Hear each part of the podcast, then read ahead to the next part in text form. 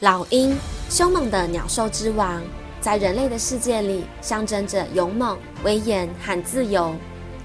在古罗马时代，贵族将老鹰视为至高无上的象征，在天上飞翔，意味着上帝在保护着他的子民和信徒不受侵害。另外，老鹰因为飞得最高，离太阳最近，又被罗马人视为太阳之鸟。鹰的锐眼能经受住太阳神的照射。所以，鹰在政权和宗教两方面都获得了神圣的地位。随着罗马帝国的发展，整个欧洲都成为了罗马人的天下。于是，相应的在欧洲各国封建王朝时代，老鹰也顺理成章地成为皇权的象征。这也是为什么现今美国国鸟是白头鹰，白头海雕的双翅展开。左右鹰爪分别抓着象征和平和武力的橄榄枝和剑，鹰头目视着右方，象征着期望和平。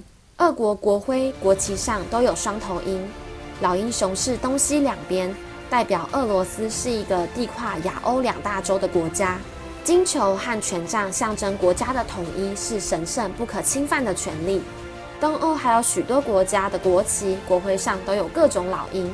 我们东方也不例外，脍炙人口的金庸小说《射雕英雄传》《神雕侠侣》都将老鹰视为战神、英雄的象征。老鹰究竟和其他鸟有什么不同呢？鸟类中，鹰的视力和听力都是最好的。在正常情况下，它的视力范围可以达到三十六公里，是人类的八倍以上。它们可以用巨大的鸟爪猛击猎物。并且用锐利的鸟嘴吞食被猎杀的动物。老鹰之所以是猛禽，在于它们的掠食方式。一般的鸟类以摄取果实、昆虫为主，老鹰则是肉食性动物。但相较于活捉的动物，老鹰还是比较喜欢吃腐烂的肉或是已经生病的动物，很像大自然界的清道夫。其实，鹰之所以能够成为鸟兽之王，背后付出了鲜为人知的努力。鹰宝宝从蛋里出生的那一刻起，就开始接受一系列的鹰式教育。由于蛋壳的厚度非常高，如果鹰宝宝没有靠自己的力量破壳而出，就会夭折在蛋壳里。物竞天择，大自然的生存法则是残酷的。没有顽固的生命力和斗志，就没有资格享受生命的权利和机会。破壳而出后的世界，就像古代的皇位之争，向来都是强者生，弱者死。强壮的雏鹰会把正在孵化中的蛋推出巢里，会从弱小的雏鹰嘴里抢食物吃。雏鹰的世界里没有同情，只有生存。想要生存，只能更加的强大。为了让雏鸟学会飞行，相较于以往从巢中飞进飞出，青鸟会刻意的先跳到树枝上。飞行在巢的附近，让雏鸟可以模仿学习。雏鸟在学飞的过程中，即使飞行不顺，落入树林中，青鸟也不会急于冲进树林去找寻雏鸟，而是在一旁看着。老鹰以身作则的教育方式，对人类来说是一件多么不容易的事。父母总是爱子心切，舍不得孩子吃苦，但失败为成功之母。如果没有面对挫败的勇气，又如何能更靠近成功一步呢？另一个角度来看，我们人生的道路上总是习惯安于现状，却又向往着自由。但就像幼鹰要学会独立的过程一样，想要获得自由，得先从懂得为自己负责做起。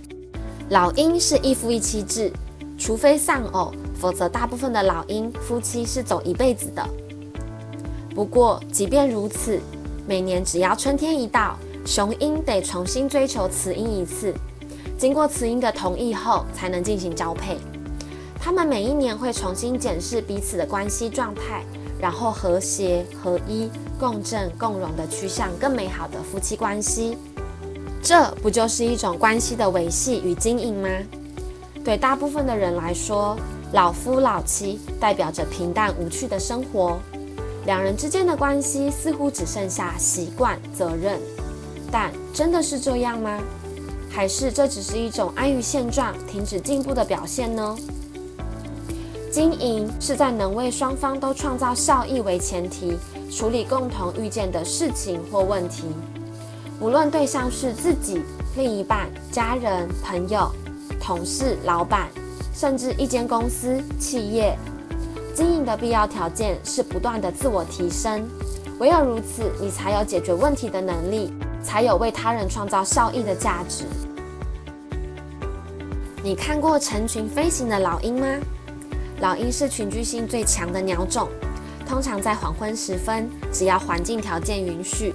会开始聚集在空中飞翔，画面很像一种集体仪式，一起迎接夜晚的来临。这是高度默契的生物才会有的行为。老鹰们在空中来回盘旋，宁静和谐的画面，仿佛他们在交流着什么。人类古早的部落也有类似的集体祭典，透过舞蹈、歌颂，或是单纯生把火围绕在一起，都能达到能量的汇集与传递。这种力量无形却强大，提醒着人们不忘初衷，要时时检视自己是否走在对的道路上；提醒着人们要懂得交流与传承，将自己的经验与智慧有效地传递给下一代，追求不断的进步。如今呢，在科技快速发展的环境中，我们早已被外在的世界填满生活，却遗忘自己内心的小宇宙。老鹰不论白天到哪做了什么事，总会记得在夜晚来临前汇聚在一起，那是他们沉淀心灵、自我充电的方式。你呢？找到能让自己真正宁静的方法了吗？老鹰这么强大，会有天敌吗？答案是有，也是没有。基本上，就食物链的角度来看，老鹰属于金字塔顶端的动物，所以任何动物都不是他们的对手。但现今不一样了，随着人类的过度开发，越来越多老鹰没有地方可以筑巢，越来越多老鹰死于农药的中毒。老鹰的消失给人们暗示着，我们需要与大自然共荣共存，而非对立。我们应该要向老鹰学习他们的生存精神，明白他们与大自然共荣的方式。亚马逊河的清早蓝空热闹无比。各式的鹰在空中滑翔，如王者悠然地巡视领地，或高立在树梢俯瞰。王者之姿与河面的群鸟形成对比。小鸟忙碌的振翅，一分钟必须拍打一百次才能飞过河面的芦苇区。眼前的鸟类飞行像不像企业的经营？同样在做生意，有人负责一个小公司或是部门就气喘如牛，一根蜡烛两头烧。有人治大国如烹小鲜，处理上亿生意，管理上万人还能从容。商场上谁喜欢死命拍打翅膀？但如何能像老鹰不费力的飞行呢？老鹰懂得借助风的力量，借力使力，利用气流飞翔。它专注于气流的状态，而不是死命拍打翅膀。以高超的飞行技巧，飞得久而不疲惫。甚至几个小时都不需要拍动翅膀一次。在大自然里，鹰不同于鸟，正反映韩非子所言：“下君尽己之能，上君尽人之智。”你想要成为鸟还是鹰呢？